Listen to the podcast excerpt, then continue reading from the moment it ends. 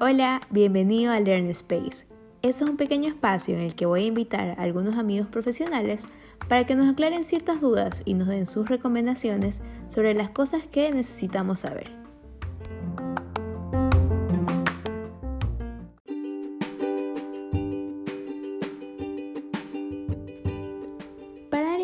A esta segunda temporada tengo una invitada súper especial. Se trata de Alicia Lucero, quien utiliza la filosofía de las constelaciones familiares para resolver aquellos problemitas con nuestro entorno, romper cadenas ancestrales y así fluir en armonía al compás de la vida. Interesante, ¿verdad?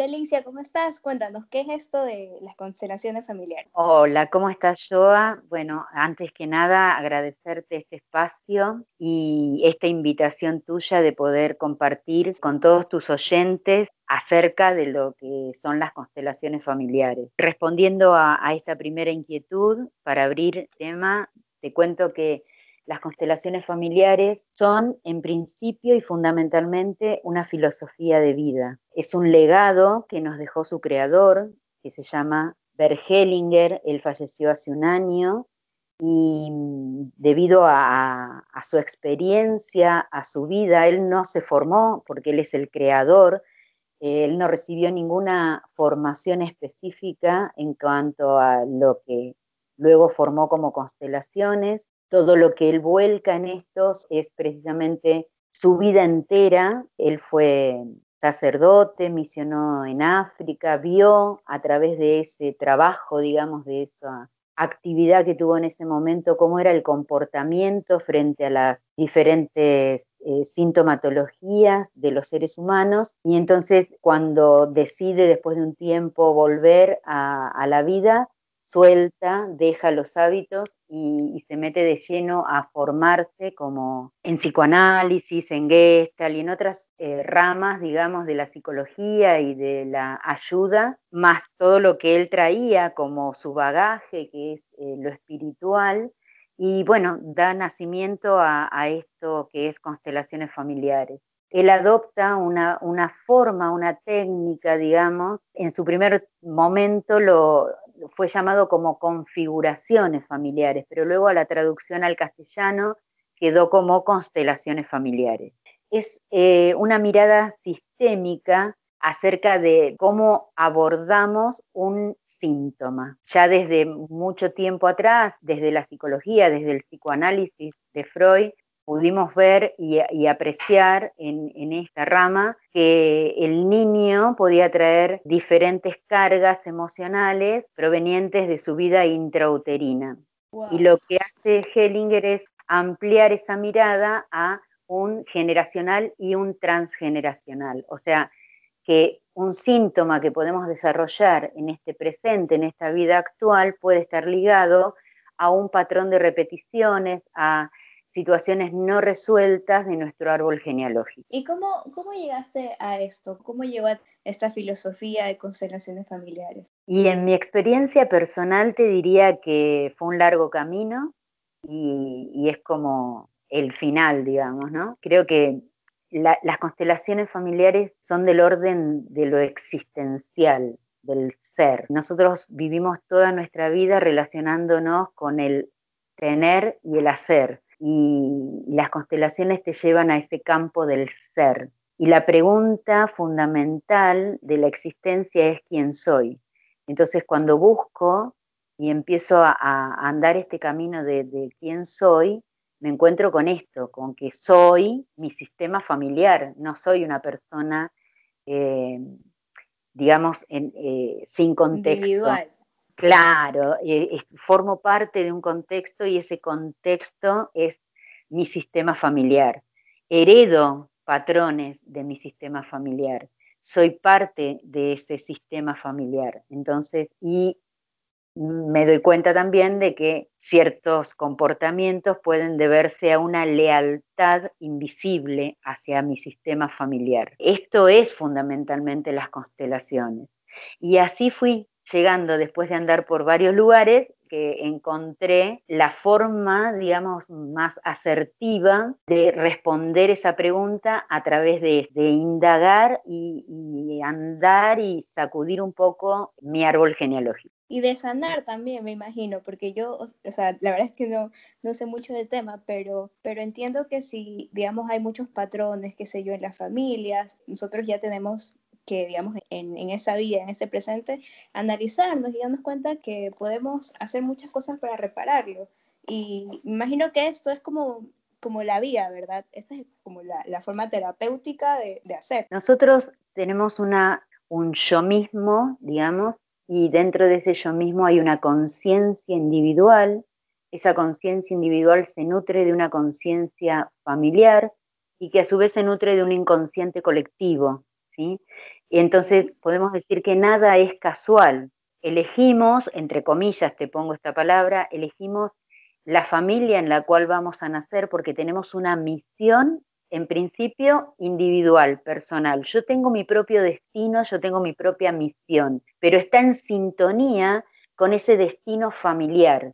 Esto significa que a su vez tengo que mirar, debemos mirar algunas heridas que no fueron sanadas en nuestro sistema y elegimos ciertas de esas heridas, no todas desde luego, para sanar, para reparar, a través de nuestra propia vida, de nuestra propia conciencia. En la mirada amplia a nuestro sistema familiar, podemos ver de que quizás lo que nos piden los ancestros es una simple mirada, una simple concientización, no llevar una carga tan pesada. ¿Se entiende? A veces nosotros nos hacemos cargo de una deuda de nuestro sistema, pero sacrificamos nuestra vida en pos de eh, darle solución y paz a este árbol. Y quizás lo que en realidad nos están pidiendo los ancestros es una simple mirada, nada más, incluir algo que fue olvidado. Por eso Hellinger, en realidad, cuando crea este sistema, el pilar de este sistema, de esta filosofía, es los órdenes del amor. Él mira y dice, aquí, ¿qué es lo que mueve la vida? La, la vida se mueve en amor y por amor. La vida fluye por amor. Cuando se interrumpe ese flujo de amor es porque hay un desorden, surge un desorden. Entonces él, digamos que crea esta filosofía bajo estos tres pilares, que son los órdenes del amor. Dice, no hay orden sin amor y no hay amor sin orden. ¿Cuáles son estos órdenes? El más importante es la pertenencia. ¿Qué significa esto? Te lo voy a decir simple. Todos los seres que llegan, que son concebidos, tienen derecho a pertenecer. ¿Qué quiere decir? Todos pertenecemos, incluso aquellos que fueron concebidos pero no lograron tener vida, ¿sí? que no prosperaron, no llegaron a concretar la vida, pero que sí fueron concebidos, que estuvieron en algún tiempo o por algún tiempo dentro del vientre materno. Esos pertenecen quiénes otros pertenecen y aquellos que el sistema a veces los excluye por preservación. Hay dos movimientos fundamentales en el ser humano que son biológicos, la supervivencia y la expansión. Entonces, a veces el sistema, suponete, bueno, tenemos el tío que es el, no sé, eh, la oveja negra de la familia, no sé, tiene alguna sí, como que no se siente, o que no se siente parte de... Claro, entonces el mismo sistema lo excluye para preservar a la familia, para preservar ese clan. Entonces van a ser en algún momento un descendiente que va a mirar a ese que fue excluido, ya sea porque, no sé, era un delincuente y terminó preso, se casó con, con alguien que no se tenía que casar, rompió alguna regla del sistema, y a veces nosotros excluimos a las personas, qué sé yo, por, pavadas también. Em, el otro orden del amor importante es la jerarquía. ¿Qué significa esto? Que aquel que llegó antes tiene prioridad frente al que llega después. Y este es un orden muy importante frente a padres e hijos, por ejemplo. El hijo toma de los padres, porque los padres dan y los hijos toman. El padre está antes que el hijo. Tiene un orden de jerarquía. El hermano mayor está antes que el hermano menor, porque llegó antes. La primera esposa tiene más tiene más jerarquía, perdón, tiene más jerarquía que la segunda. Y esto va para primero o segundo, ¿no?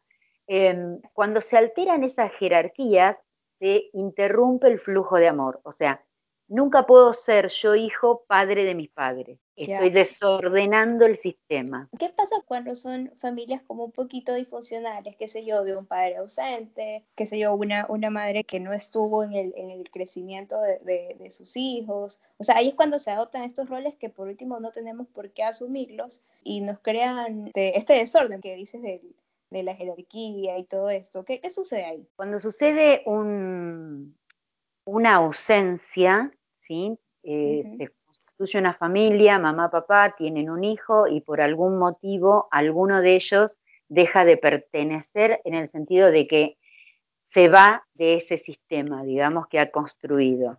Entonces, este niño, digamos, hay algo que es que no se puede contradecir, que es nuestra esencia. Nosotros somos nuestra mamá y nuestro papá. Biológicamente tenemos una mamá y un papá. Luego, digamos, en la práctica, uno de ellos no está presente. Es un, papá o una mamá ausente por cualquier motivo. Pudo haber fallecido, pudo haberse ido, pudo haber tenido cualquier situación que hizo que abandonara a ese niño, que dejara a ese niño en otros brazos. Entonces, yo, hijo, en realidad debería tomar a ambos padres porque yo soy esos padres.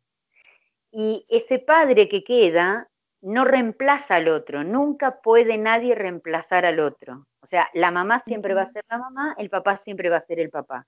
Porque con su rol. Exactamente, porque si, si yo tomo el rol de los dos, porque uno se fue, o sea, mamá se va, entonces yo papá me convierto en mamá y papá, ese niño queda huérfano, porque yo no puedo cumplir los dos roles, yo tengo un solo rol.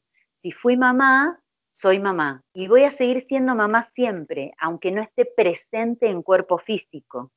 ¿sí? Quizás hay otras figuras que van a intentar cumplir con ese rol y se las respeta como tal. Gracias abuela por haber sido tan presente, por haber sido una abuela tan especial, por haberme criado, por haber asumido esta obligación, este rol, este ser tan importante en mi vida gracias por haberme dado a mi mamá, porque sin mi mamá yo tampoco estaría acá. ¿Se entiende un poquito? Sí, sí, bastante. También veo la importancia que hay que de mantener estos lazos con nuestros padres, porque en muchos casos, digamos, con, con mi mamá, este, sí tenemos una buena relación, pero a veces siento como que, que, que, nos falta trabajar más como en ese amor, a veces yo estoy como un poco distante, que, si yo vivo mi mundo y ella vive el suyo, pero no, no, no nos conectamos. Yo creo que, que, que, este amor se debe de siempre estar nutriéndose y creciendo, porque incluso eso te, te ayuda incluso como, como persona a desarrollarte, a, a, cumplir tus, tus sueños y, tus y tus metas también. ¿Tengo razón en eso o no? Mira, sí, pero no deja de ser eh, un tema a veces que se complica en la explicación técnica. Ya. Fíjate que Em, te voy a poner un ejemplo, ¿no? Yo tengo un, papá violento, un papá que agrede a mi mamá, un papá que agrede a, los hijos. ¿Cómo, ¿Cómo, le explico a ese niño o a esa persona que se crió con un padre violento que tiene que tomar a su papá? Claro. Tomar al padre significa tomar lo que soy. La vida me viene a través de mis padres. Tomar a mis padres significa respetar eso que me han dado, que es lo más grande que me han dado, que es la vida. Pero luego yo puedo decirle a mi papá, tomo lo mejor que me has dado, que es la vida, la tomo al precio que te costó, porque quizás al, al ser un padre que que no asumió ese rol de papá, que, no pudo tramitar sus propias heridas y se convirtió en un padre agresivo, que no supo cómo expresar y cómo sanar esas heridas y la expresaba a través de la violencia intrafamiliar, yo puedo decirle también, veo tu dolor, veo tus heridas y yo elijo protegerme aceptando lo más importante que me has dado, que es la vida. Y eso significa tomar a nuestros padres, tomar la vida que me vino a través de ellos, reconociendo a su vez que ellos son dos seres humanos imperfectos, que tienen su propio destino, que han podido llegar hasta aquí tramitando las heridas con las herramientas que ellos cada uno pudieron tener. Y yo de esa parte del humano, mujer u hombre, yo me desligo, me ubico en el plano de hija, miro a mi mamá, agradezco o a mi papá, o a mi mamá y a mi papá, y tomo la vida que me viene a través de ellos y dejo con ellos lo que es de ellos. ¿Se entendió un poco? Sí, y qué lindo, y, pero qué, qué sanador también, porque así no, no nos guardamos tantos rencores o, o, tantas cosas que, que, a veces son sin sentido y, simplemente trabajamos como un poco más en, en nosotros, ¿no? En, en, aceptar, en reconocer, en valorar, agradecer y continuar, pues, ¿no? Cuando nosotros tenemos una herida em, de nuestra infancia, el que se hiere, el que se lastima es el niño el que guarda el, dolor de esas heridas emocionales es el niño. Entonces, en el adulto, nosotros ya hoy en el adulto, vemos las heridas de nuestro niño. Y el que mantiene el enojo o el rencor o la distancia o la queja o el reproche hacia la mamá o hacia el papá es el niño, no el adulto. Fíjate vos lo que me dijiste con respecto a a, lo tuyo, digamos, ¿no? De que vos como que mantenés una cierta distancia con tu mamá, como que te gustaría tener otro tipo de vínculo. ¿Y cuál sería mi sugerencia desde la mirada de las constelaciones familiares? Bueno, reviso hoy, Joa, en mi adulto, a mi niño interior. ¿Qué herida tiene mi niño interior con respecto a mamá? ¿Qué le reprocha mi niño a mi mamá? El adulto no reprocha, porque el adulto ya está en adulto. El que está, digamos, el que guarda algún rencor o, manifiesta algún reproche hacia los padres es el niño, porque las heridas surgen siempre, siempre en la infancia. Lo que eh, uno siente que, suponete de grande, eh, uno dice, no, porque a mí en realidad también el que me hirió fue mi pareja, eh, mi novio, mi amiga, mi compañera, mi jefe. En realidad ellos nos refrescan, vienen a refrescarnos esa herida de la infancia que no quedó sanada. Cuando yo sano la herida de ese niño interior con respecto a esas carencias que pude haber sentido, esa falta que pude haber sentido de lo que yo, de esa necesidad no cubierta de mi niño, yo después en realidad puedo tramitar cualquier situación de adulto. Entonces, ya no me voy a quejar con el jefe o la amiga o la pareja o el verdulero, porque la herida principal, esa, es con mis figuras de apego. Y mis figuras de apego fueron esas que me criaron, ¿sí? Entonces, eh, mirando a ese niño y mirando eso, yo puedo decir a mi mamá, por ejemplo, como niña, ¿no? recordando o volviendo el poquito ese tiempo atrás, me hubiese gustado, querida mamá, me hubiese gustado que en esos momentos estuvieses más presente.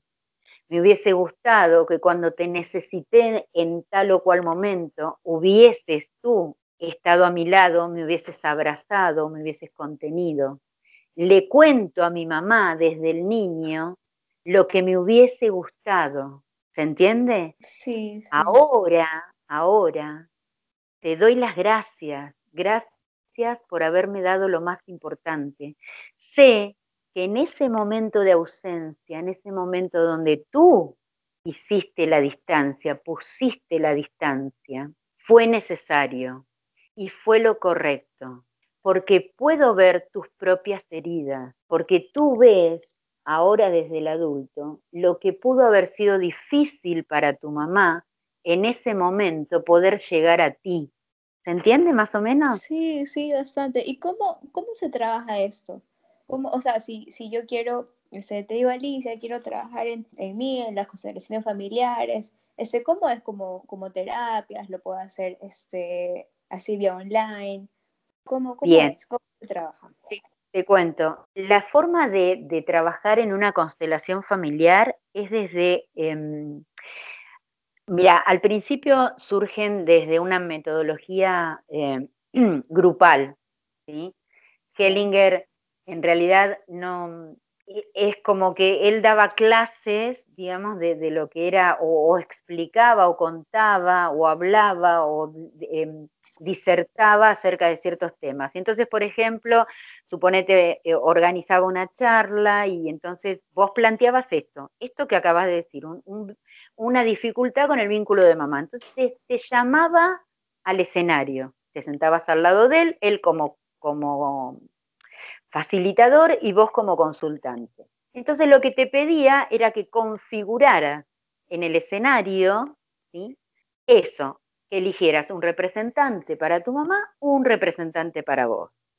Dos personas totalmente ajenas y que desconocen qué te pudo haber pasado a vos en el vínculo con tu mamá. Y de ese espacio, que nosotros lo llamamos campo morfogenético, surge esa información, porque todos somos un campo de información, un campo mórfico.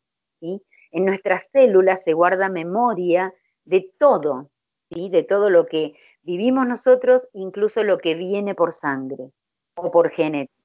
Entonces, en la configuración ya el consultante, el consultor puede ver cuál es tu problemática. Y entonces deja que eso se mueva, ¿sí? Y que vos puedas hacer tu propio darte cuenta, que puedas ver esto que yo te decía, un poco la herida de tu mamá, eso que no pudo sanar ella, y cómo poder llegar a mirar a tu mamá con otros ojos, con una mirada más amplia, más, eh, más amorosa, ¿sí? Entender que quizás eh, no sé, si ponemos a la abuela detrás de mamá, eh, podemos ver lo que le faltó a ella tomar de su propia madre y que en su incapacidad no te pudo dar a vos.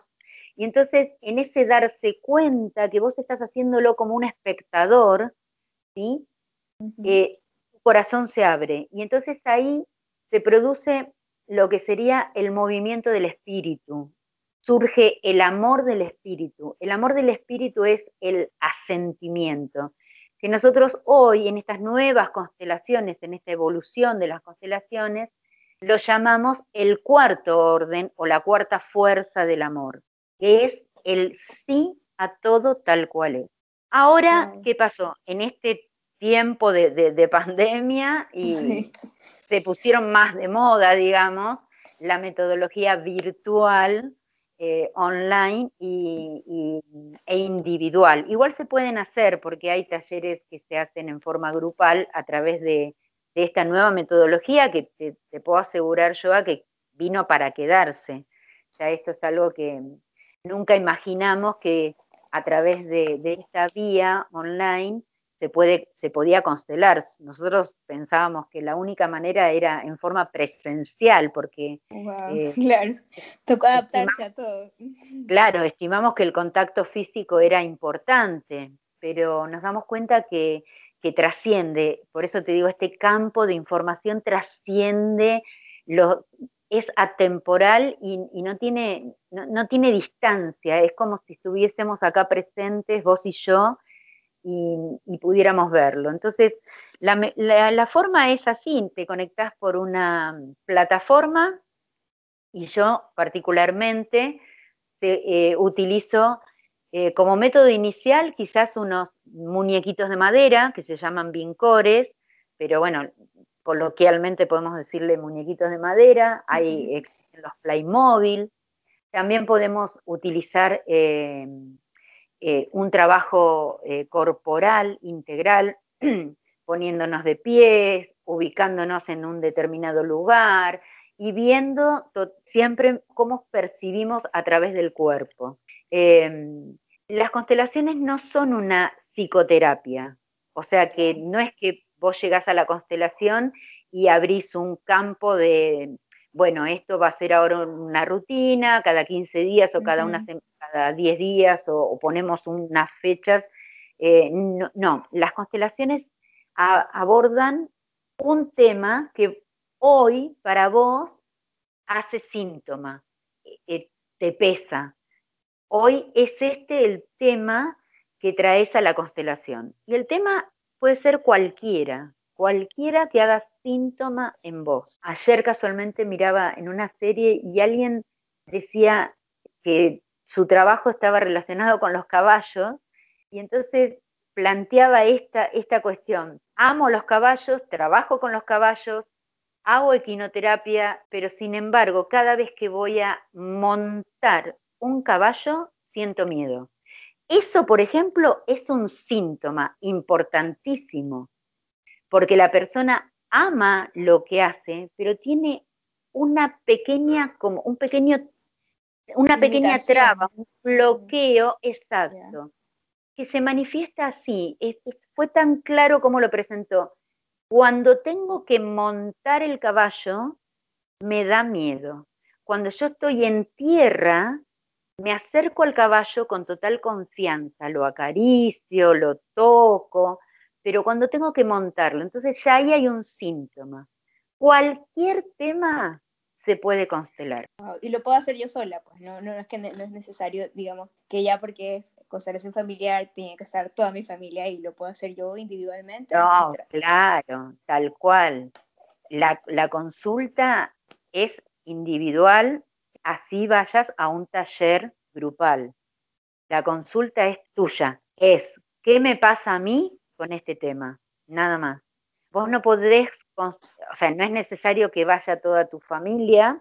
Si fuese, por ejemplo, sí te pueden acompañar, porque nadie le impide la entrada. Vos podés ir con tu hermana, con tu hermano, con tu mamá, con tu papá, con tu pareja, pero en el momento, a mí me ha pasado de que ha llegado toda una familia completa eh, pero constelaba una sola persona. Entonces, cuando ese, ese integrante de esa familia le llegó el momento, digamos, de, constelar, toda la familia se apartó, digamos, eh, no, no participó de la constelación.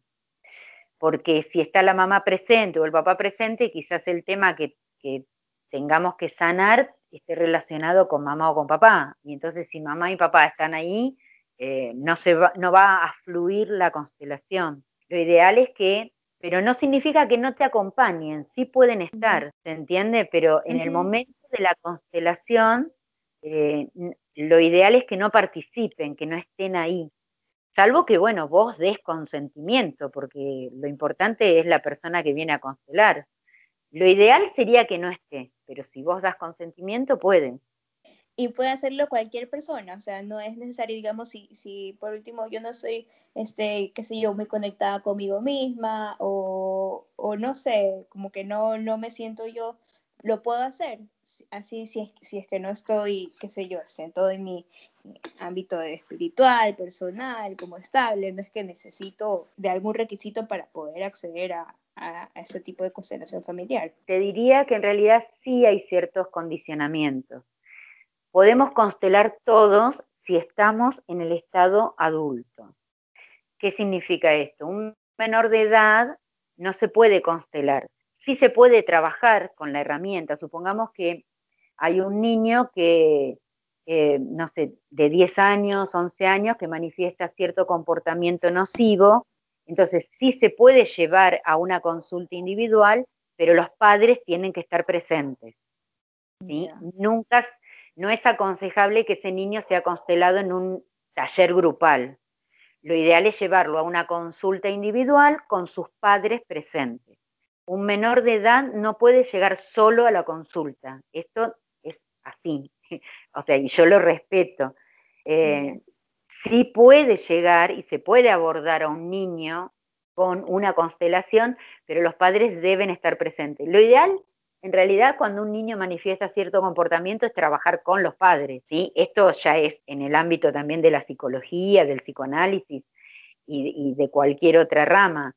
Eh, eh, el niño es como el paciente identificado, el niño lo que manifiesta es, está mostrando en su comportamiento algo que está pasando en su casa. Entonces lo ideal es trabajar con los padres, pero no significa que no puedas trabajar de todas maneras con ese niño, ¿sí? Como una ampliación de, lo que es la terapia. Eh, luego, em, no podemos trabajar con un enfermo mental, porque podemos desatar, supongamos, si es un enfermo psiquiátrico, y desarrolla, o sea, se está ya diagnosticado que es esquizofrénico, por ejemplo, en medio de la constelación, porque él no tiene integrado el yo. Entonces, en medio de la constelación, eh, él puede eh, desatar un brote psicótico. Entonces, sí se puede trabajar, te vuelvo a decir, no es que vos estás negando esta, esta forma para, se puede, pero bajo el mismo contexto, en una consulta individual y con su eh, médico de cabecera, el psiquiatra, por ejemplo, presente. Psiquiatra, psicólogo, presente. ¿Se entiende? Em, pero siempre es, más, digamos, eh, hay más protección para esa persona si lo haces en un ámbito más privado, digamos, más, más individual. No, no se aconseja una, una, constelación en forma grupal. El riesgo, el, tema es que, por ejemplo, en este caso que te, hablo específico de, de, una psicosis, la persona está como poseída, digamos, o sea, no tiene integrado el yo, eh, en la psicosis es como que el mundo eh, se le metió adentro. Entonces lo que va a intentar siempre es manipularte y llevarte a su propio mundo. Eh, son esas situaciones, digamos, pero lo demás podés constelar a todos, cualquiera, puede constelar cualquiera, cualquier persona que comprenda lo que les pueda estar pasando, aunque no sepa de qué se trata, ¿sí? Y no, y no tenga claro cuáles son las herramientas para poder salir. Y es una consulta, digamos que, qué sé yo, de unas dos, tres horas, y no es que, como me decías antes, no es que necesito así, este, como terapias constantes o para, para reparar, o, quiere decir que en ese momento yo voy eh, contigo, Alicia, este, y me siento, trato mi problema, y, y ahí ya lo tengo solucionado, o cómo es? ah, no, no, no, no es que en una consulta o en una constelación vos digas, eh, ya está todo, toda mi vida solucionada. No, quizás abordamos el tema, podemos ver cuál es la problemática, podemos ver si hay una implicancia, si hay una, una repetición por lealtad, por amor ciego, ¿sí? A veces eh, yo sugiero, hay casos y casos. Eh, no es que yo realizo la constelación, suponete, me llega en, en esta pandemia eh, lamentablemente se ha visto mucho mm, conflictos de pareja, porque bueno, cambió todo, de repente eh, la, forma de vida cambió y te encontrabas con tu pareja 24 eh, por 24, ¿me entendés? O sea, y, por siete. ¿viste? Y no es que pasó un mes nada más, pasaron ya 10 meses. Entonces, ahí empezaron a surgir conflictos de pareja, o eh, duelos, lamentablemente, un tema de duelo. Entonces, cuando llega una persona, el, duelo requiere eh, de rituales, es importante los rituales. Y, lo primero que se modificó en esta pandemia fueron los rituales. Entonces, em, esa persona, al no tener un ritual, le, le cuesta mucho despedir. Y entonces hacemos una constelación relacionada con, con el duelo o con lo que eh, el enojo que le pudo haber quedado a esta persona por la muerte de, su pareja, varios casos atendí de este tipo, y después sugiero, si están, si están, si, lo consienten, claro, si lo consienten, un soporte. Entonces le brindo la posibilidad de seguir viéndonos para acompañar en el duelo, ¿me entendés? Eh, para seguir procesando ese duelo, ya no constelando, pero sí como un soporte, un acompañamiento. Eh, sí te brindo otra, otra ayuda extra, no es que te dejo, ¿me entendés? O sea, eh, ya te hago un seguimiento, te llamo o, te invito a que vos me llames, en ponerle, depende de cómo haya sido el tema a, trabajar en la constelación o cómo, este, cómo quedó la constelación, porque a veces acá hay algo que es muy importante. Al principio, al principio, esto eh, le costó bastante a Hellinger, eh, porque estuvo, tuvo que estar un, par de años recluido. Eh, él intentaba, pero esto te estoy hablando muy al principio de las constelaciones, intentaba, él forzaba el final feliz. O sea, él terminaba la constelación cuando en el abrazo, en el y a veces no se da el abrazo. Es lo que yo te decía antes, si yo tengo un papá que siempre me, golpeó o abusó de mí, y yo no, no, no siento abrazarlo, no, no siento que, que, realmente eh, está todo sanado. Y él forzaba e, ese final feliz. Y hoy podemos ver que a veces la constelación hay que interrumpirla en algún momento. Vos antes dijiste algo de que puede llegar a, durar dos o tres horas. No, desde ya te digo, es imposible. Una constelación como tiempo máximo y una hora y cuarto ya es mucho, porque si no entramos en un juego de que no sé si la otra persona me está llevando a su campo, si yo la estoy... ¿Me entendés? O sea, la constelación es breve, el tiempo es breve, eh, porque no necesito hacerte ni demasiadas preguntas, cuanto menos es más, ¿entiende? Entonces es ir directamente a ver el síntoma y a ver qué información surge de, de esa configuración que vos armás, ya sea en esta nueva metodología virtual a través de los muñequitos, o si yo te hago, bueno, parate en tal lugar, camina hacia allá, ubícate en este plano, ubícate en el otro. Bueno, y, y a través de eso, ¿qué es lo que va surgiendo? Hasta que aparece esa lucecita, esa primera huellita del amor, que es el que me va a marcar esta huellita, esta semillita, eh, esta piedrita, digamos, es la que me va a marcar el camino hacia la solución. Pero yo no tengo que ir hacia el final feliz. Cuanto eh, más deje abierto en, el consultante, más trabaja él en el darse cuenta. Entonces, es como que, por eso digo, la constelación dura un tiempo, algunos te vuelvo a decir, eh, eh, le ponen límite de riguroso, no te digo los 45 minutos famosos de psicoanálisis, pero quizás 50 minutos, 60, una hora y cuarto como mucho, ¿me entendés? Una primera consulta puede durar un poquito más, porque no nos conocemos y hay que romper un poquito ese hielo. Pero ya en una segunda constelación, cuando yo conozco a la persona, ya sé, ya tengo una fichita armada, todo lo demás, y en media hora, 40 minutos ya lo verás, un segundo tema. Bueno, y Alicia, cuéntanos cuál es el como denominador común de los consultantes que llegan a, ti? O sea, ¿cuál es el, la problemática que tú ves que dices, chuta, como que todos tenemos que trabajar en esto? Mira, los temas eh, traídos a consultas son variados y mm, lo que sí uno en realidad puede llegar a ver es que eh, más allá de que a veces surgen implicancias, alguna lealtad con algún ancestro, una repetición, pero la mayoría se focaliza en la sanación con el vínculo con mamá y papá. O sea, es tomar la vida.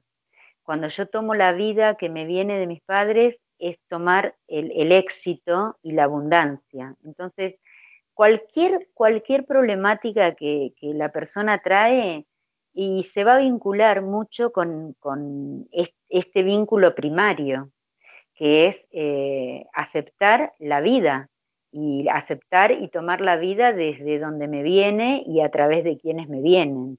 Entonces, una vez que yo sano todo eso, es más fácil conectarme con el, con el buen amor en la pareja, con, con el éxito, con aceptar este, el, dinero, que soy merecedora de ganar dinero, de tener una buena profesión, de poder desarrollarme.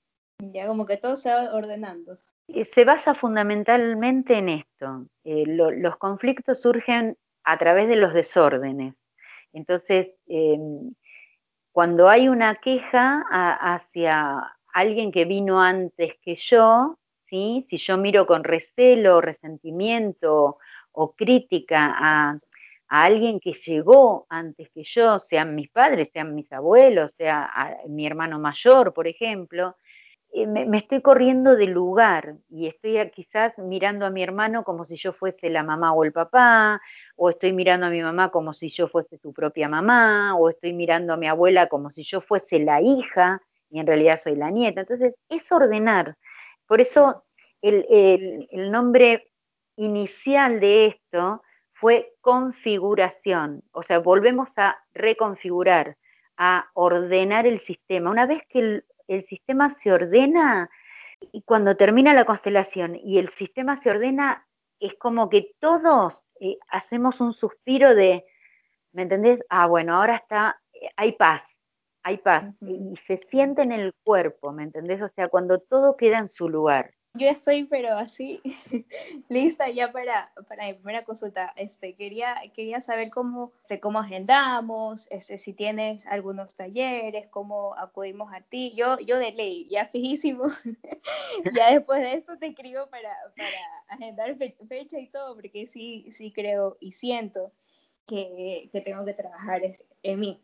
Gracias, gracias por tu confianza también, Joa, y y por esto que me estás brindando esta posibilidad de, poder darme a conocer. Y mira, los que estamos en, esto de, de, las constelaciones, creo que lo que nos mueve es el poder difundir esta herramienta.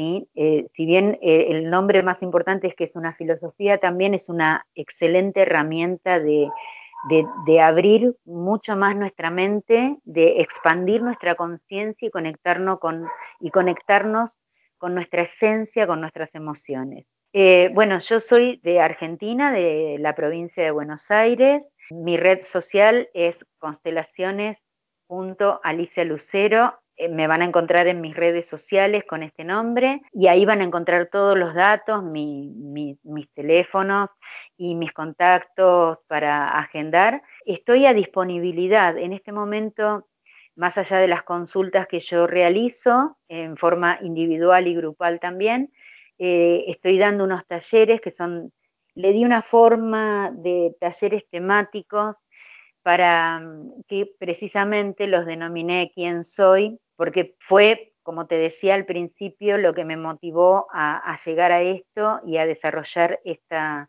esta herramienta. Y bueno, ya los iniciamos, pero igual se pueden sumar en cualquier momento. Y es un camino a través, eh, o sea, para descubrir o redescubrir quiénes somos a través del árbol genealógico, de nuestro árbol genealógico. Conectarnos nuevamente con una nueva mirada, valga la redundancia, hacia nuestros anteriores, nuestros padres, nuestros abuelos y todos nuestros ancestros.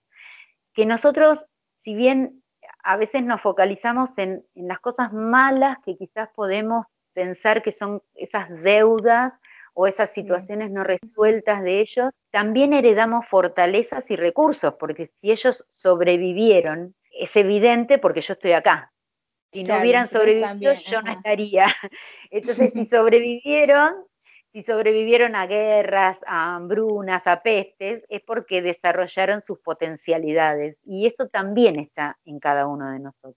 Así que bueno, eh, nada, desde ya agradecerte mucho. No, a ti. Y también, y también tienes podcast, ah, ya, ya, ya, te estoy viendo. También los invito a escuchar los podcasts de, de Alicia. Este, no recuerdo cómo, cómo, cómo te buscamos.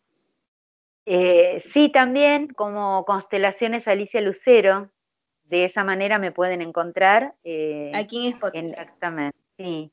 Y ahí aprovecho y subo a veces meditaciones que son muy lindas y son, y son parte también de, de, cómo uno puede desarrollar una constelación. A veces eh, se mueve en un momento y después puedes introducir con, ella es otra de las herramientas, con una pequeña reflexión, una meditación, ¿sí? Y sobre todo cuando son personas muy mentales, que hay que tratar de bajarlas un poquito más al campo de lo emocional. Así que bueno, es algo que también desarrollo y me gusta. Ay, qué lindo. Bueno, muchísimas gracias por abrirte a compartir este espacio, aunque sea un chiquitito conmigo. Este, muchísimas gracias. La agradecida de todo corazón soy yo por haberme brindado este momento, este espacio de poder compartir con tus oyentes. Muchísimas, pero muchísimas gracias, Joa.